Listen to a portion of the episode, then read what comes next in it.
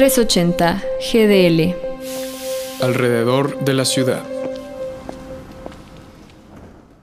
El No Shave November o Movember es un movimiento de la ONG Chicago Hill Family presente desde 2009 que consiste en dejar crecer la barba y el vello corporal masculino durante el mes de noviembre con el fin de transformar los gastos que vienen con el depilado, como productos, barberías, etc., en aportaciones para la causa de los hombres con cáncer testicular y de próstata, destinando el dinero recolectado a fundaciones que luchan contra el cáncer. Es común también, más en 2020, que se plantee el No Shave November desde una perspectiva femenina.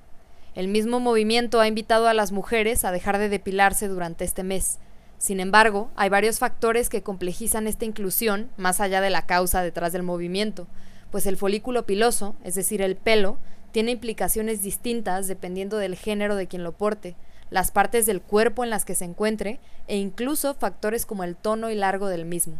Se atribuye el origen de la depilación a los antiguos egipcios. De igual forma, en la antigua Grecia, el cuerpo depilado era un ideal de belleza, juventud e inocencia, y solo las clases sociales más altas se depilaban completamente. Incluso en la India se utilizó la técnica de hilos y navajas de cobre, y la depilación del vello púbico era un acto erótico. En las mujeres, el vello ha sido algo históricamente castigado.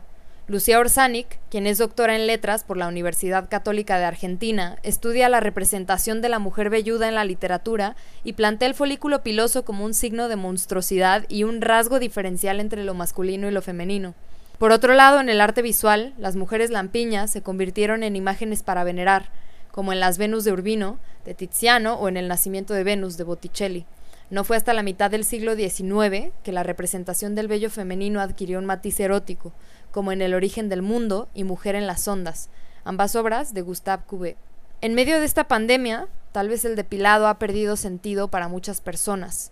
Y creo que con esto se vuelve importante tener presente que las decisiones sobre nuestros cuerpos alimentan o resisten un sistema del que si bien no podremos salir, sí podemos hacernos conscientes y responsabilizarnos de las imágenes y discursos que reiteramos con nuestros cuerpos.